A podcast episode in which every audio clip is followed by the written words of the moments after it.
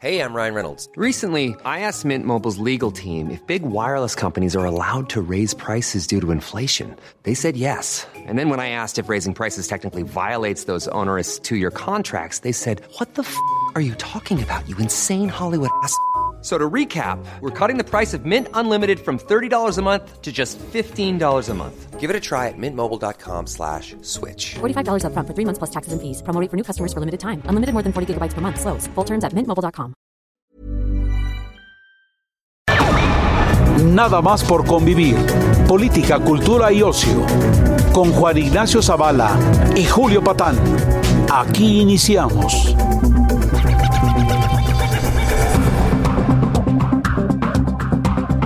¿Qué tal? ¿Cómo están? Buenos días, ya tirándole al mediodía. Tirándole a allá quebró el día. Sí. Y, y aquí estamos, pues nada más por convivir, ¿no? Después, bueno, y también por trabajar, ¿no? Sí. Somos- gente de bien. La quincena importa Somos la también. clase trabajadora.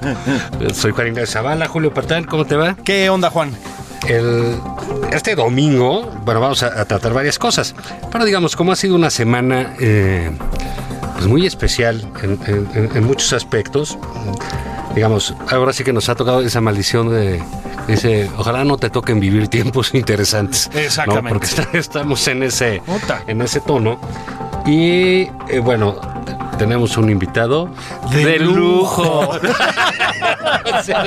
Es que estamos tratando de adaptarnos a los modos de la cuarta transformación, pero somos lentos. Ahora, eso ya se lo aprendimos a Doc Doc Ackerman. Sí. De lujo. No, pero sí, entonces sí. De- estamos muy mal, de verdad, nos ha Sí. afectado la 4T. Pero bueno, hay un.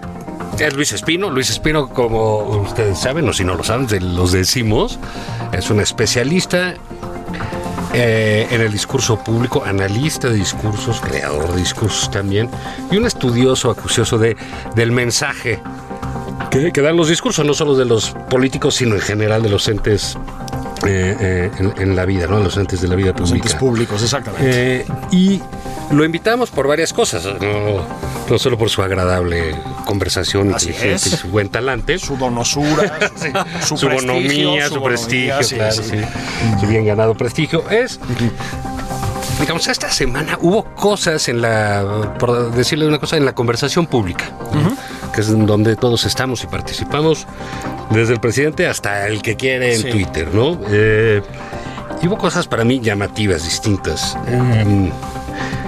Digamos, venimos del presidente que les había dicho perros a los periodistas la semana Ajá. anterior, lo corrigió y dijo que él respetaba mucho a los A los perros. perros. Bueno, pues ahí empezamos en una zona de un ambiente un poco más ríspido de lo normal. Eh, Yo- sí, y esa- mira que ya estaba, ¿eh? esa conferencia de prensa entre, eh, de hace dos jueves, tan, tan dura con el presidente, a mí me recordaba la de. Como eran, algún día tuve la oportunidad de ver una con Menem en Argentina, ¿no? Que son muy violentos los, eh, los periodistas Sí, argentinos sí, para muy, preguntar. muy. O sea, ves una conferencia de prensa y cree que le van a pegar al, al es. presidente o el presidente les va a pegar. Digamos, eso, eso me recordó. Luego viene todo lo de los Levarón y el- entonces el clima se ah, no tiene tanto el pavor de Culhuacán o el estupor, si- sino el coraje y la rabia, ¿no? De lo que pasó, de la matanza, etcétera. Y surgen muchas cosas alrededor. Así es. Cosas distintas que no habíamos visto. Eh, hay casos, el de Sea, el del propio Gael, Así es. el de... Y destacadísimamente, yo diría, el de Pilar Montes de Oca, El de ¿no? Pilar Montes de de, de- de Algarabía, ¿no? Entonces, al propio presidente, ¿no? Que siempre participa entusiastamente en, Sí. en todo lo que sea insulto Sí, sí. y, y- y agresión. Luis, ¿qué, qué, qué- pasó con la conversación pública esta semana? Eh, digamos, podemos ir, iremos si quieres por caso, ¿no? Pero ¿por qué de pronto todo esto nos, no- nos, nos explotó, ¿no? En- así en una Sí. cosa que no veíamos en gente que llegamos a considerar este inteligente, eh, talent- que es inteligente Sí, y que sí, es sí. y talentosa, y de repente, ¡paz! hay algo que se truena. Hay una explosión.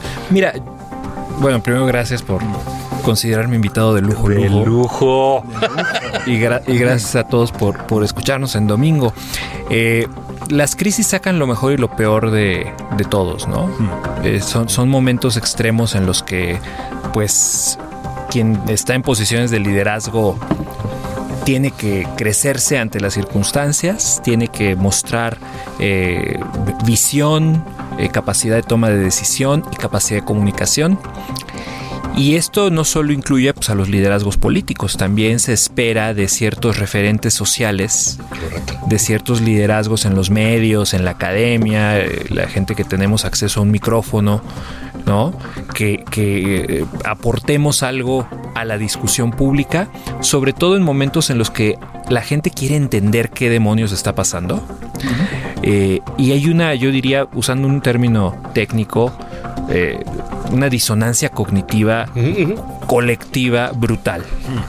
Porque llevamos ya más de un año escuchando al presidente como la voz que guía la conversación pública, hablando de paz, de abrazos, de estrategias de no violencia, de, de conminar a, a, los delincuentes a que se porten bien en un tono pues más como de predicador, ¿no? Más tendiendo a lo religioso.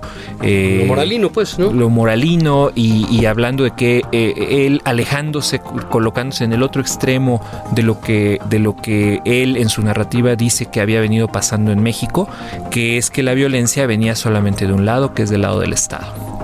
Y eh, este mensaje caló en la opinión pública, fue parte de la discusión, parece que fue hace muchos años, pero no, fue hace poco más de un año en la, en la campaña presidencial.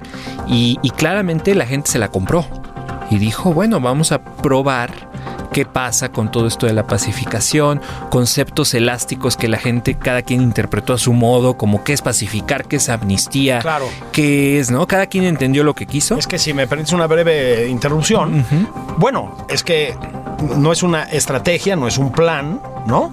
Es hasta donde hemos, o sea, no hemos visto el librito donde viene contenido, en todo caso. O sea, son más bien, pues como, pues pronunciamientos, ¿no? De buena voluntad y de paz entre los hombres de la, en la tierra y tal, ¿no? O sea, Sí, sí, sí. Y, y no se le exigió en la campaña y en los debates presidenciales eh, no habló nunca de, de los comos, ¿no? Pero quizás tampoco se, se le pedía una definición eh, muy específica Claro. al respecto. Creo que había un hartazgo en la corrupción. O sea, no se votó específicamente por ese tema.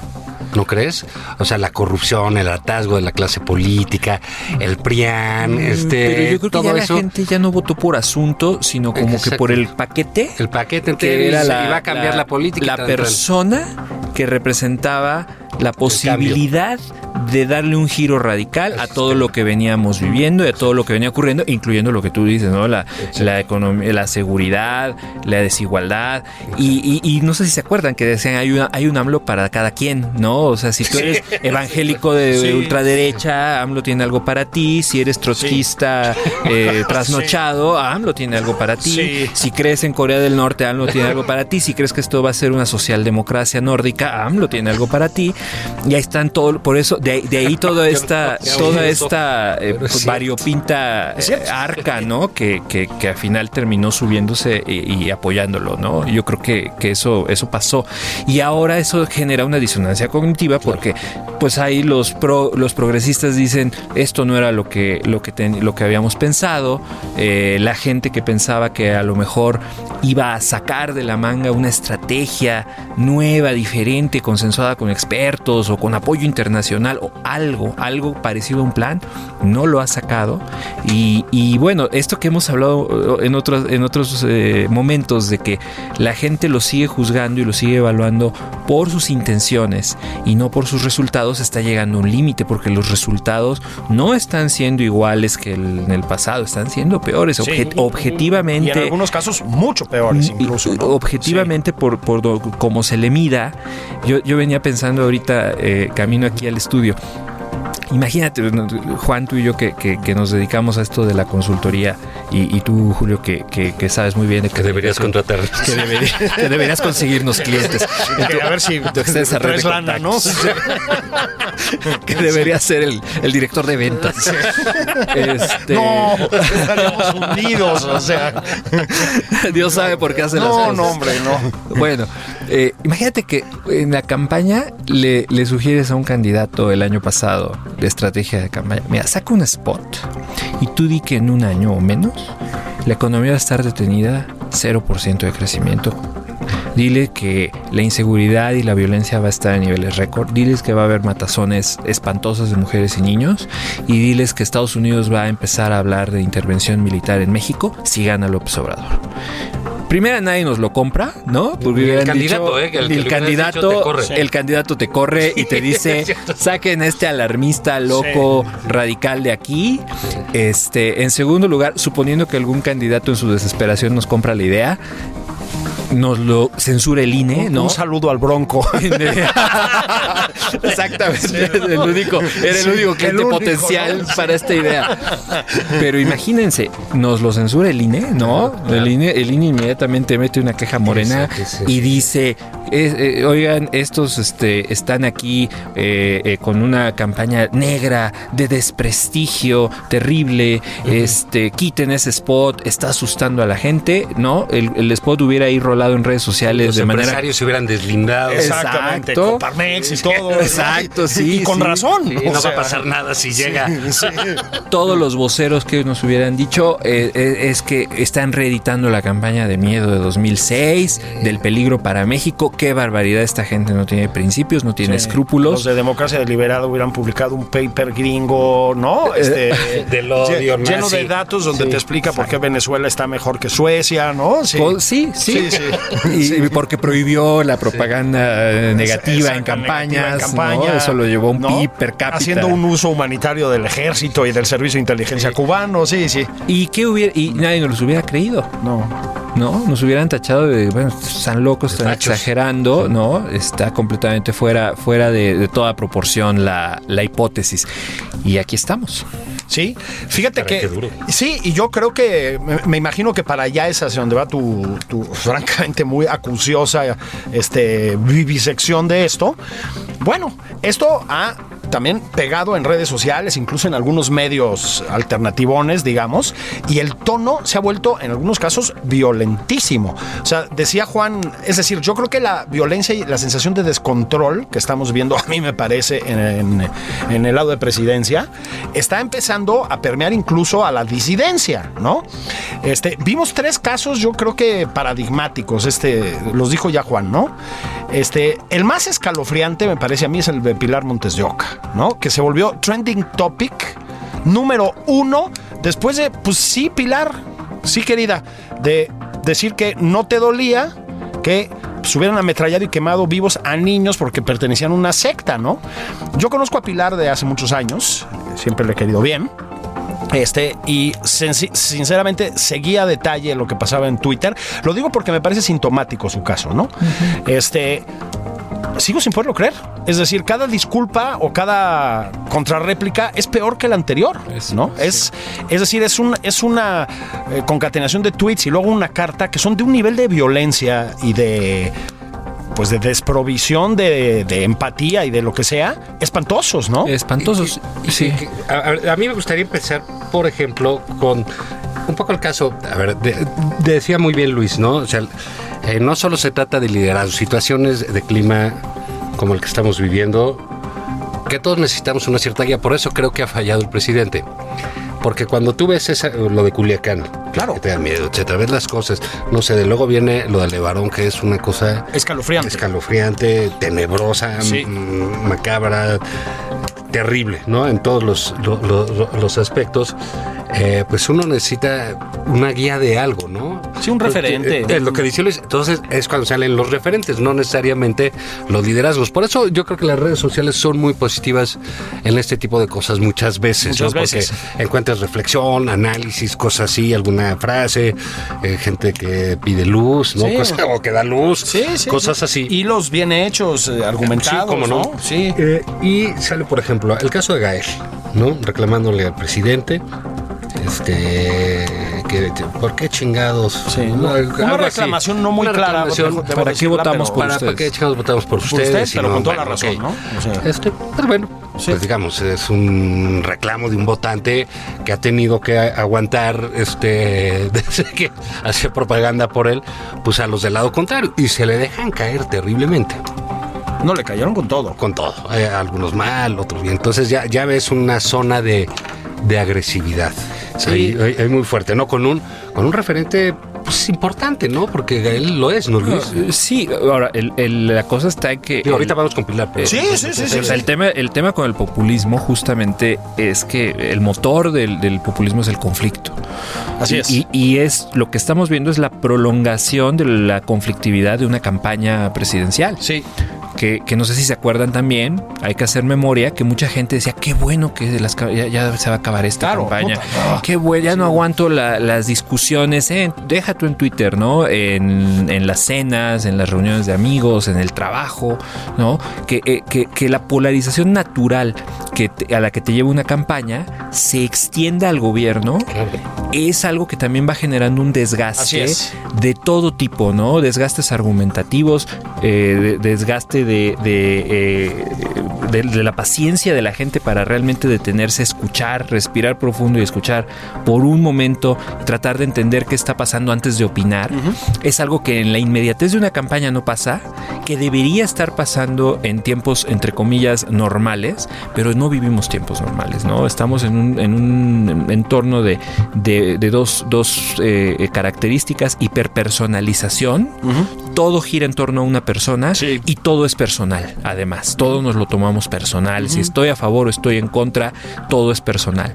Y dos, pues polarización, entonces el centro se, se- se- se deshabita, Sí. ya nadie se puede quedar en el centro, tienes que tomar una postura. Y entre más extrema sea esa postura, eh, más sientes que te van a escuchar o que tu opinión va a pesar más.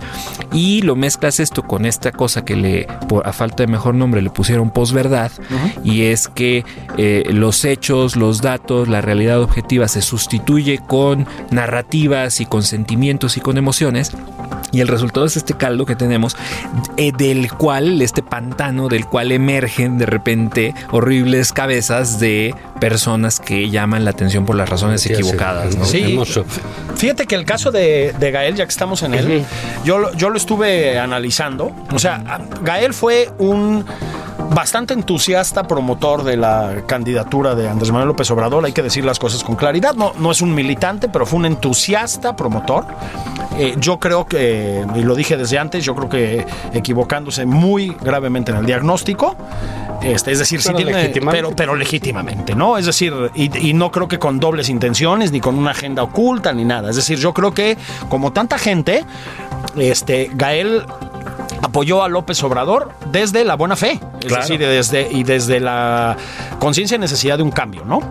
Este, yo también entiendo, y me parece que en ese sentido esto es como revelador, porque estás diciendo el centro se borra. Bueno, Gael en este momento está en el centro.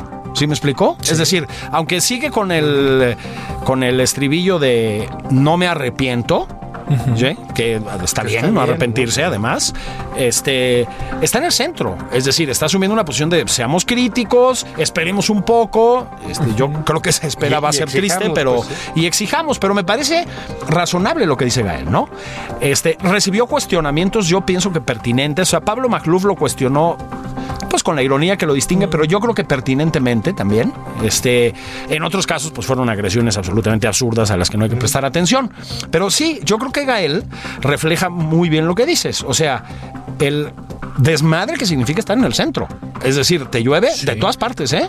De todas partes. Y, y la corrosión que está sufriendo el gobierno. ¿no? Así es. De, de sus- por, por su propia gente que dice, Claro. oye, algo está pasando aquí.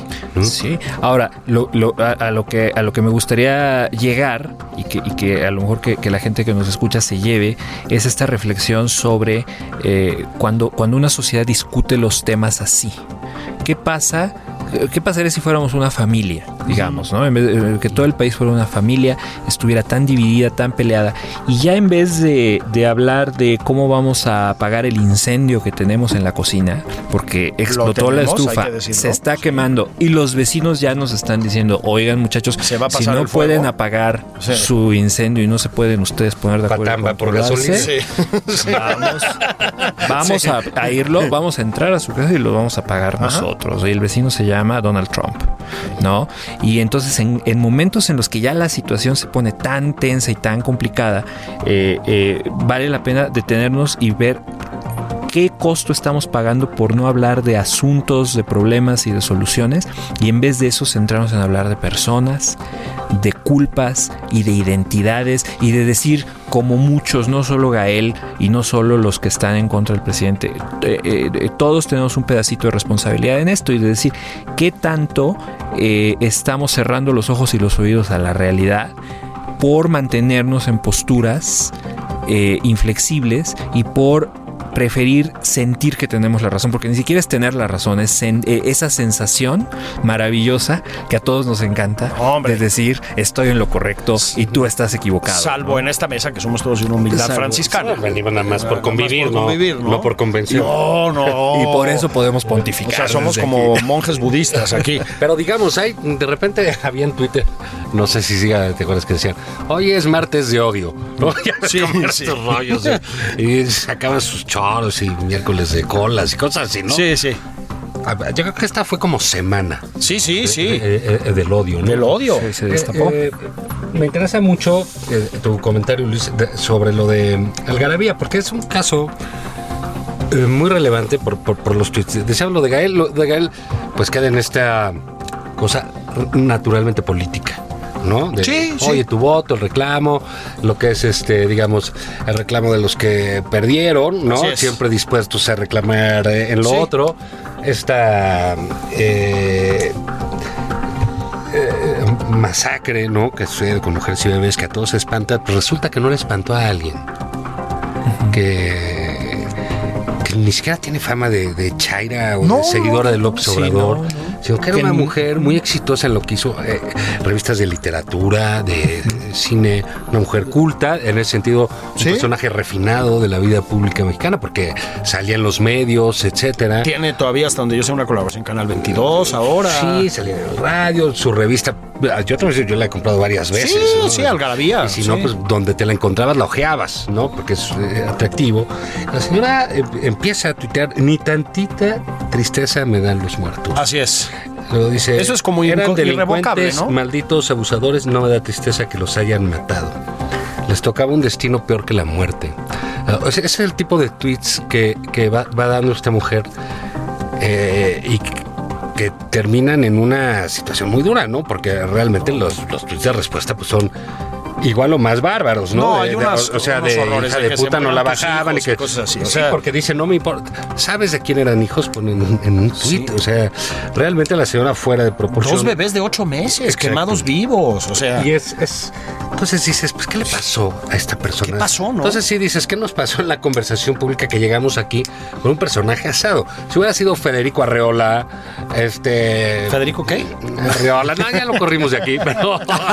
o Javier Lozano, esa gente que se pelea, ¿no? Dices, ok, ¿no? Porque son, son los lugares, eh, eh, es la Arena México, el lugar a donde va la gente al ring a, a ver la pelea. ¿Qué pasa cuando, exactamente cuando dices esto está en la casa y pues resulta que no nos entendemos bien y, y- y que personas que creías sensatas están eh, eh, incitando al odio eh, de manera Fea. clara y abierta, ¿no? Ruda, violenta. Y se sucede ahí una serie de, de- de elementos que es este, la, la algarabía, la, la- la revista trata de deslindarse de su directora y dueña, Así es. que no lo hace, y después viene una carta de ella P- Pésima. francamente inopinable. eh, Pésima. que bueno, a mí me gustaría, Luis, que nos dijeras No, pues yo- este, qué piensas tú como especialista de eso, porque es- cualquiera, cualquiera se equivoca en un tweet, cualquiera tuitea algo fuera de sí, ¿no? Con dos tragos encima. eh, si tragos tuiteando a la cara, al calor, sí, al calor del La debate, como, como quieran, ¿no? Eh, un tweet, pues pasa, dos tweets, híjole, tres tweets, Dios mío. Eh, Esa actitud, ¿no? ahora pasan 24 horas o, o- o menos, ¿no? Pero Pasa- muchas pasan, horas, sí. pasan varias horas, digamos. Eh, y, y- y- y sacar una, una eh, carta de, de supuesta disculpa en la que pues no te disculpas y No. básicamente reafirmas tus argumentos y le dedicas tres cuartas partes de la carta a, a decir que prácticamente la gente que te está atacando no tiene justificación porque tú y tu empresa eh, han hecho A, B, C, D, ¿no? Este, Sí. Separan la basura en orgánica e inorgánica, eh, ¿no? No tiran chicles en la calle, etcétera. Pues la verdad es que sí es un caso, un desastre de relaciones públicas. Desastre. Brutal. Brutal. ¿No? Eh, no, no, parece que no, No, le no, dice- no pidió asesoría y no la o no la recibió, no la quiso Sí, recibir. tiene un tono como sarcástico la Así carta es. que era súper improcedente, ¿no? Pues sí, porque dice, sí, me no. Sorprende el odio. sí, Pues, ¿cómo? Si lo sembraste. pues sí. y, y añade este insulto a la herida, ¿no? Sí, o sea, creo claro. que creo que ese es el, el- el grave problema y pues destruyendo la reputación de una empresa, de una revista cultural que ya se había ganado con el tiempo entre, entre sus lectores y creo que pues sí es este es lamentable Sí. porque además no abona nada, queda queda ya esa esa, esa idea en la en la reputación, esa percepción, ¿no? En, en- en el nombre de la revista mezclado in- incorrectamente el nombre de la revista con Sí, porque ya lo vuelve con a ella. mezclar, ¿no? Ajá. O sea, si no estabas enterado, si no estabas enterado, te enteras por Y ella. lleva- y lleva ¿no? de la mano. Sí, yo, yo mencionaba el hecho de que yo la conocía y la conozco bien. Este, este, estuvimos juntos en la universidad y tal. No, no porque a nadie le interese mi vida privada, sino porque. No digas eso aquí. Es apasionante, sigue. Cuéntanos. Bueno, es cierto, es apasionante. Cuéntanos. Su- su- si supieran ustedes. No, sino porque este, este estado de ánimo colectivo, digamos, te pone ante ese tipo de sorpresas. O sea, lo quiero repetir. O sea, yo conocí a Pilar por su humor ácido y políticamente Sí, incorrecto y todo, eso, es, ¿no? es, es- es correcto. Pero yo jamás le había visto esto, pues, ¿no? Le había escuchado una cosa parecida. O sea, a ver, neta, en serio, sin chistes, cuando yo empecé a ver los tweets, te juro que dije, no, le hackearon la cuenta, pero lo pensé en serio, ¿no? Pues no. Y seguía, y seguía, y seguía. Este, hacemos pausa, todavía nos falta el caso SEA. Sí, y no, y, va- y varios, No ¿eh? sé. Porque este. eh, Digamos, sí, creo que fue la semana de la, de la odiada. ¿no? Sí, mano. O sea, Pero es el resultado del insulto también. De, de dónde sale, ¿sabes? Porque ah, sí, ahí sí Si barrieron de las escaleras de arriba para Va- abajo, va- para que vamos veas. a dar un, un tip para que vayan por la chela. Que ya es hora, ya, Ya quedó hora, el día. ya, sí, y en París ya son como las 7 de la ¿Siete? noche. Entonces, y regresamos.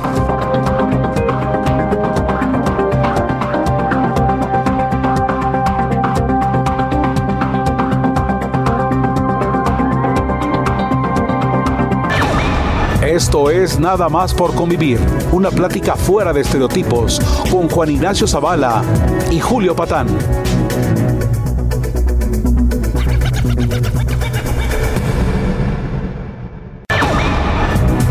Estamos de regreso en Nada más por convivir. Aquí, Juan Ignacio Zavala y Julio Patán.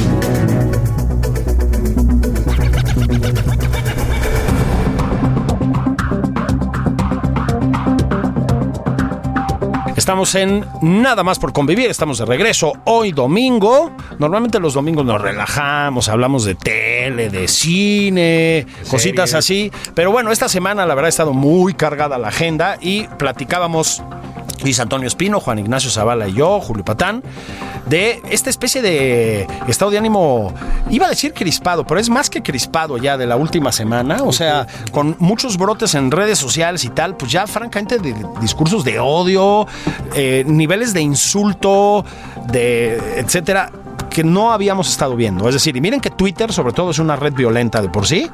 Pero esto no lo habíamos visto.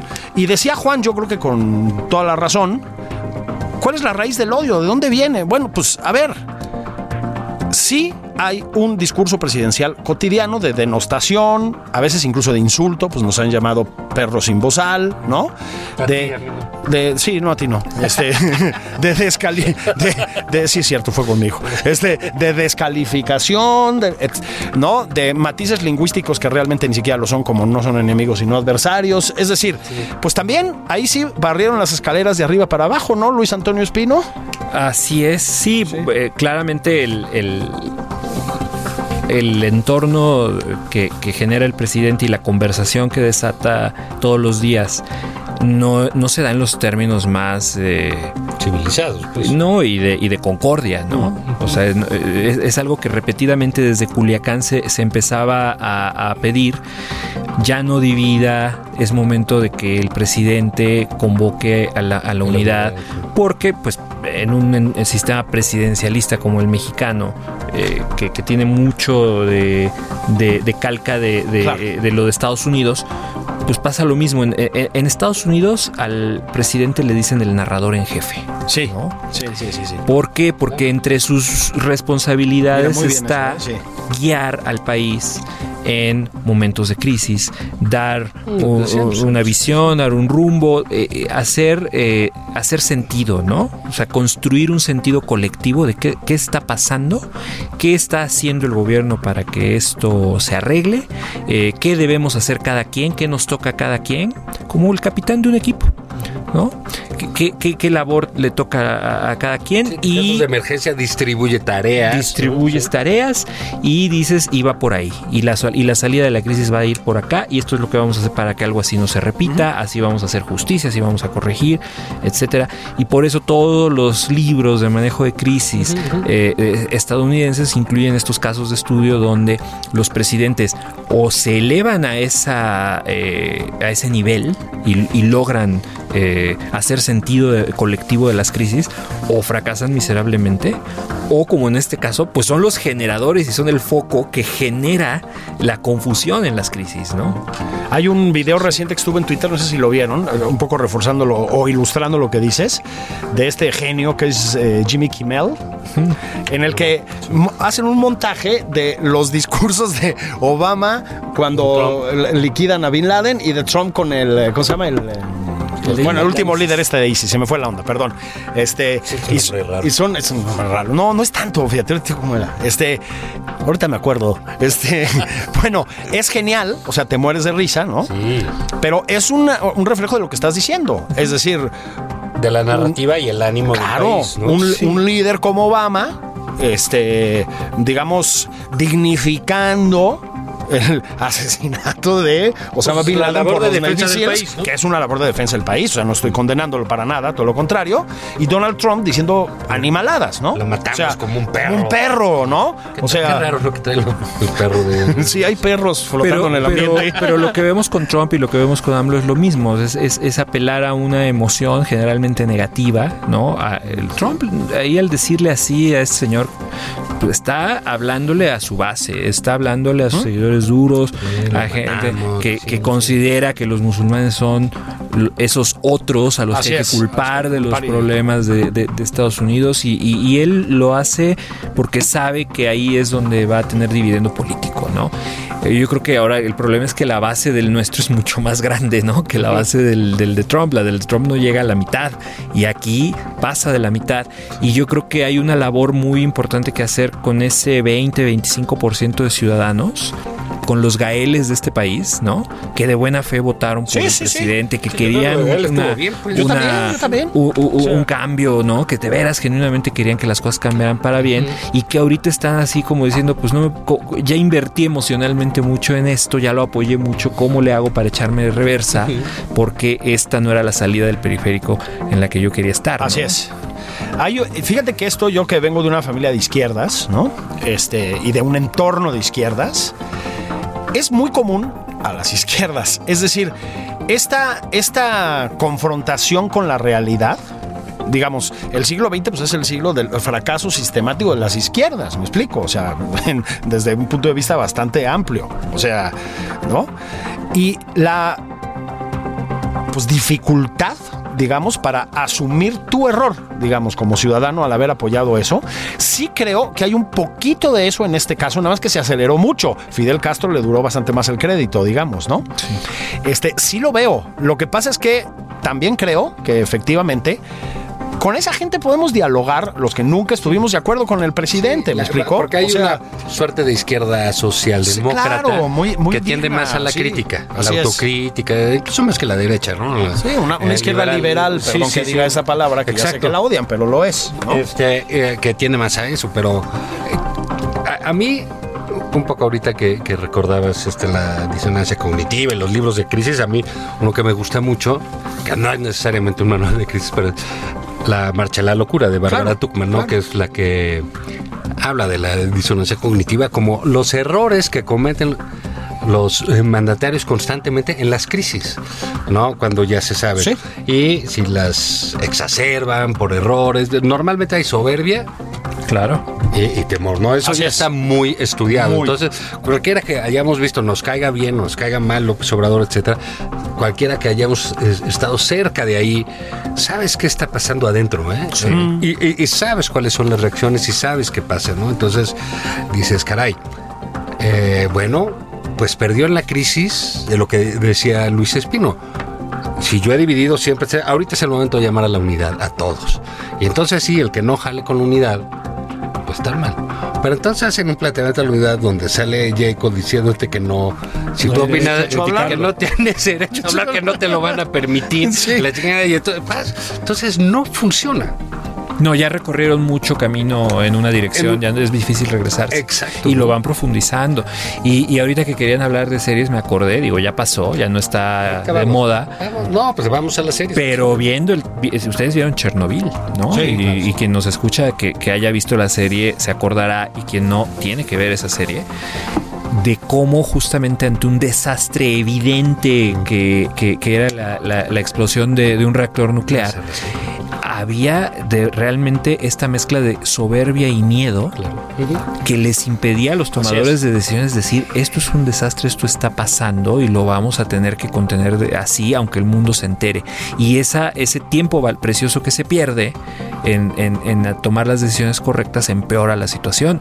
Y me temo que, que eso es, pues, es la naturaleza humana en acción, ¿no? Y, y cuando estás muy casado con una ideología o con una idea de ti mismo, ya deja tú una ideología o una visión del Sí, sí. mundo, con una idea de ti mismo como alguien que encarna o que apoya solamente el bien Ajá. y que los otros que están del otro lado son absolutamente malos, creo que eso es a lo que nos lleva, ¿no? A este tipo de, de situaciones. Sí, pero y, a ver, y luego a ver si estás de acuerdo con esto también. Este, creo que además un, eh, un efecto de, yo voy a decir, de esta sucesión de crisis que empieza con Culiacán y que para mí tiene su estación 2 terrible en el asesinato, en los asesinatos de la familia Levarón y que todavía tiene ahí una puntilla con Ciudad Juárez hace un par de días, ¿eh? Este, No, ocupada. O sea, Pero el crimen es lo que le sumes en la semana. lo que le sumes en la semana. Yo creo que una de las cosas que ha provocado, a ver si están de acuerdo, es que la capacidad presidencial, hablo de este presidente específicamente, ¿no? No en abstracto, para controlar el discurso público y la discusión pública reventó. Entonces, trata de alejarse digamos, trata de alejarse del tema Culiacán, cártel de Sinaloa, crimen organizado, etcétera, etcétera, etcétera, y regresa, y regresa, y regresa. Es que la realidad tiene una tenacidad horrible, ¿no? Sí, y ves a los a- eh, eh, voceros y, y- y funcionarios del López Obradorismo con argumentos que son calca de los funcionarios del sexenio anterior y de los funcionarios del Sí. sexenio eh, anterior, pero yo diría que aderezados con cierta dosis de, de- de crueldad y de, y de una negación de la realidad todavía más grave y de acusaciones a los otros, ¿no? O sea, Sí. eh, es un poco lo que se venía, lo que venía a veces pasando, lo que pasaba. Yo veo, por ejemplo, ahora una declaración de Alfonso Romo. No magnifiquemos, ¿no? Sí. O sea, este tipo de llamados a la comillas prudencia eh, que hacían los gobiernos anteriores y que, y, y que, y que caían mal, ¿no? Porque cómo no, esto no, no, no es que lo magnifiquemos, es enorme. Es que quemaron, perdón que lo repita, a dos bebés vivos. Sí, ¿Sí, Pero me mira, explico? hay un asunto de, de- que yo creo que este gobierno particularmente, que pasa con los presidentes que hablan mucho. sí. Pasa con personajes como Fox, ¿no? Personajes como Trump, personajes como el presidente López Obrador, Sí, me- menos Calderón y Peña Nieto, ¿no? No tanto. Peña Nieto nunca abrió la Sí, boca y cuando la abría era de horror, No, ¿no? lo hacía súper bien. Y- y- y- ¿No te acuerdas cómo se lució en la fil de Guadalajara? Eres muy injusto. un día deberíamos dedicarle un programa. Sí, o invitarlo. Peña. O invitarlo. Señor presidente, Sí. puede venir con peluca y eso. y Aquí está, está garantizada su Sí, seguridad. se lo Sí. respetamos. Sí, sí. Pero hay. No, bueno, digamos, Calderón un presidente muy serio, ¿no? Austero con las Eh, palabras, Y, sí. muy, y muy formal. Sí, etcétera. ¿A qué voy con, eh, con todo esto? Eh, pierden, pierden peso las palabras. Pier- Pierden significado. Y eso sí es grave. eh, porque no hacen un esfuerzo por buscar lo que tienen que decir. Y eh, cuando uno está en esos puestos, tiene que buscar qué decir.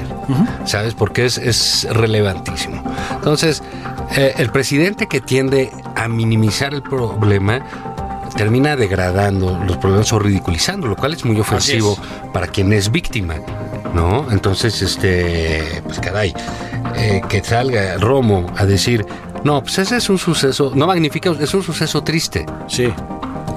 ¿Perdón? Bueno, bueno, pues triste amanece un día. Ajá. ¿No? Eh, eh, triste la telenovela de la tarde. Sí, triste exacto, estás que tristeando, Cruz estás tonto. Sí. Es, es una tragedia, es una Es un horror, es- terrible que por supuesto que, que- que no se le desea a ningún gobierno, yo no, No, se lo desearía no, a nadie ni nada, pero eso no significa que lo minimicen, no significa que digan eh, entiendo el término, eh, México no es todo eso, no, no es todo eso, pero si no es algo, hacia afuera lo es, ¿no? Sí, lo, lo- que lo- ahorita que te escucho, lo que, lo que pienso es que hay que, hay que defender y hay que ver la forma de- en, en la que podemos recuperar una idea más amplia de lo que significa nosotros. Porque muchos años en México, el nosotros colectivo, el que manejábamos en medios, en redes sociales, nosotros éramos todos, ¿no? O- o no, no, no, no había un discurso activamente excluyendo a ciertos grupos y el ellos eran los políticos. Sí, así no, es. como que el ellos, los que nos tienen así, los que toman Que malas vaya, decisiones, los no. sí, sí. Entonces fue, fue creciendo este discurso antipolítica, ¿no? Eh, En y- todo el mundo, ¿eh? En todo el mundo, y Sí, lo vemos, sí. y, Sí, y- sí. ¿no? Y hasta que llega un político que está redefiniendo el nosotros. Y lo que hace López Obrador es lo que hace Trump, lo que hacen todos los populistas. Saben hacerlo. Que lo hacen muy bien es, Sí. mira, el nosotros ya cambió, nosotros somos los que, eh, y lo redefine y dice son los que están conmigo, ¿no? Sí. Eso es, es el nosotros. Y el ellos se amplió, ya no son solo los políticos, ¿no? Ya incluye a todos los que no piensan, critican al presidente o no piensan como el presidente. Eh, y, y tú puedes entrar de- en ese grupo de un día para otro, ¿no? Eh, si, si, si cuestionas algo, si levantas una crítica, si eres un periodista que le hace una pregunta que no le parece, en fin. Y en eso se pierde mucho, y voy a sonar un poco eh, anticuado y me disculparán, pero sí se pierde mucho de decencia.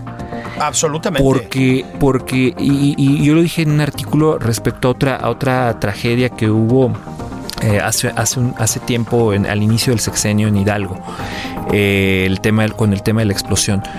Hay que recuperar la decencia. El antídoto contra la demagogia no es la democracia. El antídoto contra la demagogia es la decencia. Cuando uno tiene la capacidad y no la pierde de indignarse por lo que está mal y de reconocer lo que está bien, la demagogia no gana. Porque aunque sea tu presidente y hayas votado por él y lo apoyes y te caiga muy bien y estés muy de acuerdo con él, tienes la capacidad de reconocer las cosas que están mal y que van contra los valores que nos unen como que la vida de los bebés es sagrada Sí. y tendríamos que cuidarlos, ¿no? Por ejemplo, o, o- o que no está bien eh, matar mujeres, niños indefensos eh, eh, bajo ninguna circunstancia, ¿no? Y esa decencia se pierde en esta confrontación populista y cuando redefines así el ellos y el nosotros, pues estamos en problemas, muchachos, porque los siguientes en sufrir una tragedia puede, ser cualquiera de nosotros es en una, en una sociedad sin reglas. Sí, fíjate que te, te comentaba mm, este esto como de la pérdida de control del presidente sobre su propio discurso, porque en efecto, ¿no? O sea, su estrategia siempre es esa. O sea, ante una crisis, además normalmente autogestionada, digamos, que es, es, es interesante, autoinducida, ¿no? Este, interesante en un sentido trágico. Este responde con eso, ¿no? Con la retórica de la división, del son ellos, incluso del complotismo en la última semana se le ha sentado de una manera muy Los grave. golpes de Estado, que fue Los gravísimo. golpes de Estado, Gravísimo. la fábula de las ranas, que ya no entendía Que uno, él es rana, tronco, Zeus, Sí, serpiente, o qué, sí, o- sí, exactamente, ¿no? Este. O le hackearon la cuenta. O, este, O se suscribió al Garabía. Pero en que se suscribió al Garabía. Este, en el buró. en el buró, sí. Cuidado con eso, señor presidente, porque Pasa. a todos, a todos nos ha pasado, ¿no? Pasa. Este, bueno, a lo que voy es, incluso en detalles como este, ¿no? O sea, cuan- te- te- porque su otra estrategia es como la relajada. La barbacoa, el base y no sé qué. Bueno, yo creo que dos veces ha logrado que se vea grotesca últimamente y no se percata. Es decir, estalla Culiacán y se va a Oaxaca y sale este video. yo hablé un poquito de eso en un artículo, este video con unas niñas haciendo una canción que es patética, ¿sí? Es patética, o sea, es una cosa, una pieza de propagandismo y de... Sí, norcoreano. de- de- no, horrible, ¿no? Este... Y la otra es... Bien el tema de los Levarón, no mostró además, yo diría, una empatía real en ese momento y tal. Y aparece con Urquidi, el beisbolista de los Astros de Houston, el pitcher, al día siguiente en un video, me explicó, unas horas después. Es decir, eso sí ya no cayó bien, me explicó. Hay, hay como... Pues es que Notas una falta de control, ¿no? Es que como, co- ahora sí que como cuando asesoras empresas, lo más valioso es tu marca. Sí, ¿no? exactamente. Lo más valioso de una empresa es su marca. Así es. La reputación de la marca. Y aquí la reputación de la marca López Obrador es la empatía, ¿no? Exactamente, O sea, sí. supuestamente lo que no, una de las principales atributos eh, que, que- que le reconocen propios y extraños es que es cercano a la gente. Y ya lleva muchos casos al hilo en los cuales no muestra esa empatía genuina con los soldados caídos, Sí. heridos, ¿no? Con las víctimas de la delincuencia, con eh, quienes están sufriendo en estos momentos, por ejemplo, la gente que sufre desabasto de medicamentos, todo esto. Y sí se lo ve cayendo en el error clásico del político encerrado en, en un palacio, literalmente. Literalmente, sí. Literalmente, que las imágenes que nos manda, pues ya, ya no son este eh, eh, simpáticas, ¿no? Ya, no, Sí. ya no, ya no te generan ese apoyo. Y esa es la disonancia cognitiva que están sufriendo sus seguidores. Yo creo que sí. Y cómo, parte, la, ¿no? y, y cómo la subsanan, pues se aferran, ¿no? Y redoblan la apuesta y dicen, hay que darle tiempo, eh, no hay que magnificar, eh, ¿no? O agrediendo, que esa es la otra forma, que, que- que es lo que hemos visto y cómo empezamos la conversación. Porque, eh, digamos, en la ecuación aparece de pronto la imagen del país. Sí. Que de la noche a la mañana Bueno, ¿ya la viste? se hizo un, un, un- un- pues, un desastre. Casi. ¿no? A, a niveles que no se veían desde el caso Camarena, por cierto. Eh, sí. En los ochentas, que hasta cerraron la frontera, Ronald Sí. Reagan, también se habló de intervención, en fin, o sea, Fue la última vez que yo recuerdo que se habló de intervención, ¿eh? Sí, o sea, sí. eso es una cosa que no pasa con los vecinos del norte. O sea, no es que no es que estemos permanentemente sometidos a una amenaza de intervención, ¿me O sea, explicó? el senador Entonces, de. Missouri, digamos, no hay que eh, recordemos que son enemigos de México, esos republicanos. Claro, no, claro, y son pero nuestros gloditas. No, no es fácil el asunto que se gestó allá, ¿no? Al senador de Missouri, que decía, Hombre. caray, pues si no hacen algo, vamos congelándoles las cuentas a los funcionarios mexicanos Sí. que tienen aquí, lo cual ya es Sí, llama a, la atención. a- a propósito, ¿Quiénes ¿nos pasan una lista de cuentas ahora que estamos en época de transparencia? Irma Erendira Sandoval. O sea, Eh, este, digamos, hay una amenaza de acciones de castigo sobre eso. eh, y que contesta la, la- la embajadora inusitadamente. eh, diciendo que pues, México está en ese asunto por- porque los gringos consumen drogas. sí. y ustedes no entienden la estrategia innovadora del No, presidente. Entonces, digamos, eh, creo que este asunto de las palabras, vuelvo, de dejarlas en la campaña, no darles el peso Sí. correcto, no entender este, que pues, las cosas no son tristes, sino que son tragedias, que eso te hace empático con lo que siente Sí. la, la- la ciudad, y que eso no es minimizar ni maximizar el problema, es algo la que la autoridad sabe. Claro. ¿no? Bueno, se supone. Bueno, se supone, ¿no? Pero, Sí. pero aquí siempre resulta que saben lo que sabemos nosotros y pues es espantoso esa sensación de indefensión. Pero sí, insisto, creo que si no le van dando un peso específico a las cosas va a ser muy difícil. Porque el, el- el- el presidente sigue pensando que la violencia, dice, no, la violencia con la violencia no, y no vamos a responder con violencia, no. Los que ejercen la violencia son los criminales. Sí, pero va más de una vez que da señales de que en este nosotros redefinido por él sí está el narco.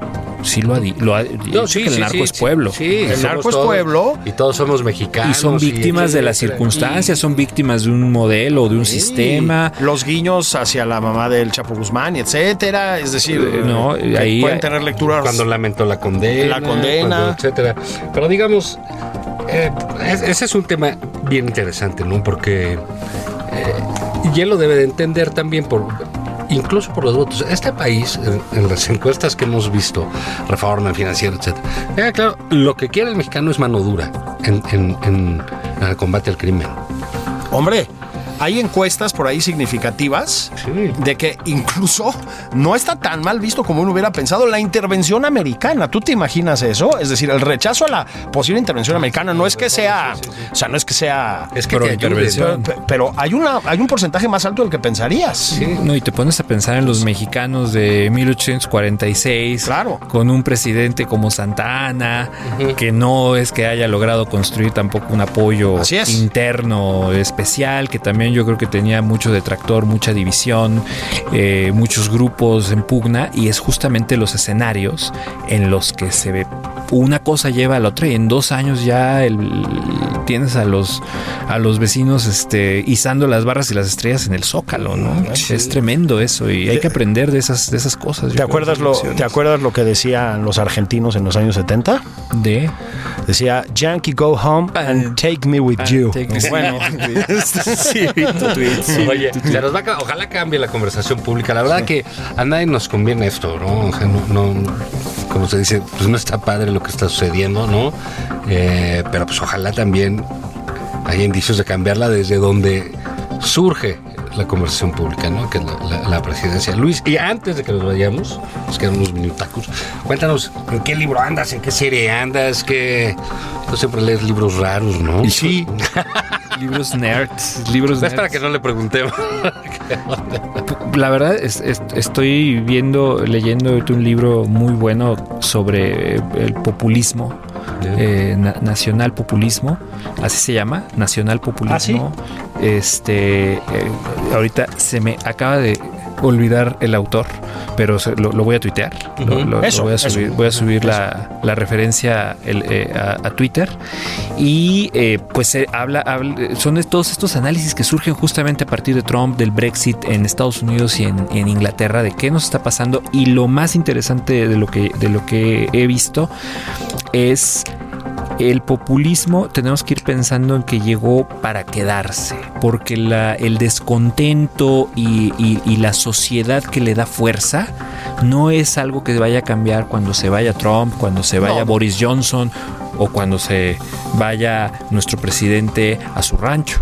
O sea, es algo que realmente hay que atender, hay que entender las razones, las motivaciones reales e imaginarias de la gente para apoyar este tipo de gobiernos y, empezar a pensar en también los excesos del sistema anterior que llevaron al ascenso de estos líderes para que la conclusión sea positiva, porque si no, nos vamos a quedar estancados simplemente en el conflicto y eso eh, claramente como lo estamos viendo en México pues no lleva a ningún lado entonces eh, me gusta mucho esta idea del post populismo y de a, a- a dónde queremos llevar y qué lección vamos a aprender de, de todas estas experiencias Sí, no se va a ir rápido. ¿eh? no, hombre, no, no. ya no, hay no. estudios interesantes, ¿eh? Yo, eh, algún día lo platicamos, este, uy, este,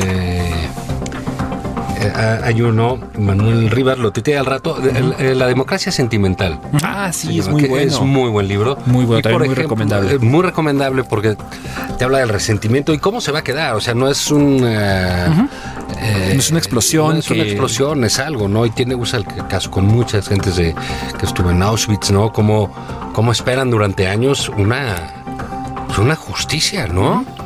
Sí. Y, y- y se ejerce, Israel la ejerce. ¿no? Israel la ejerció, La ejerció, pues por sí. supuesto, ¿no? Ve la película Múnich, Sí, ¿no? sí, sí, De cómo fueron buscando uno Uy, por uno. Uno por Uno uno. por uno. exacto, ¿no? Entonces, eso en la gente que se siente agraviada y trata con injusticia por un sistema durante tantos años y generaciones, pues no se va a ir rápido. Así es. Entonces, si es, sí es un reto que va a estar del mundo, va a ser interesante, ¿no? O el tema de Chile que nadie, nadie alcanza a explicar, ¿no? Si antes lo ¿Cómo? decía que deberíamos ser como Chile. Sí. No, Yo ya no bueno. entiendo cómo vamos a hacer, porque un tiempo, me acuerdo, hace 10 años decían, deberíamos ser como Brasil y e invitar Sí. a Brasil, da nada, órale, vas para abajo. Boom. Luego Chile, que nos lo trajeron tanto tiempo, Bueno, empezamos con Estados Unidos, después quedó, después es- España y Corea del Sur, y ahorita ya vamos en ahí, ¿no? Ahí, pues bueno, no se diga más. Luis Espino, Vámonos. mil gracias. Vámonos. Nos escuchamos sábado y domingo que entra. Eso. O en, en redes, en cosita digital bonita, eh, afectuosa, el día que ustedes quieran. Nos vemos. Nos vemos. Gracias, gracias.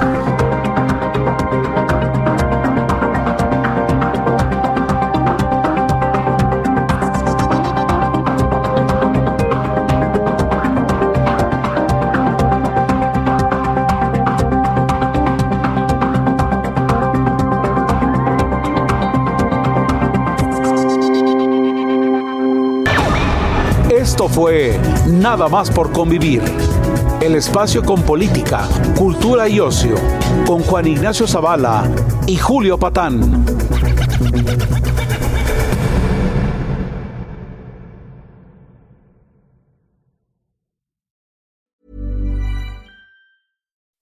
When you make decisions for your company, you look for the no-brainers. If you have a lot of mailing to do, stamps.com is the ultimate no-brainer. Use the stamps.com mobile app to mail everything you need to keep your business running with up to 89% off USPS and UPS. Make the same no-brainer decision as over 1 million other businesses with stamps.com. Use code program for a special offer. That's stamps.com, code program.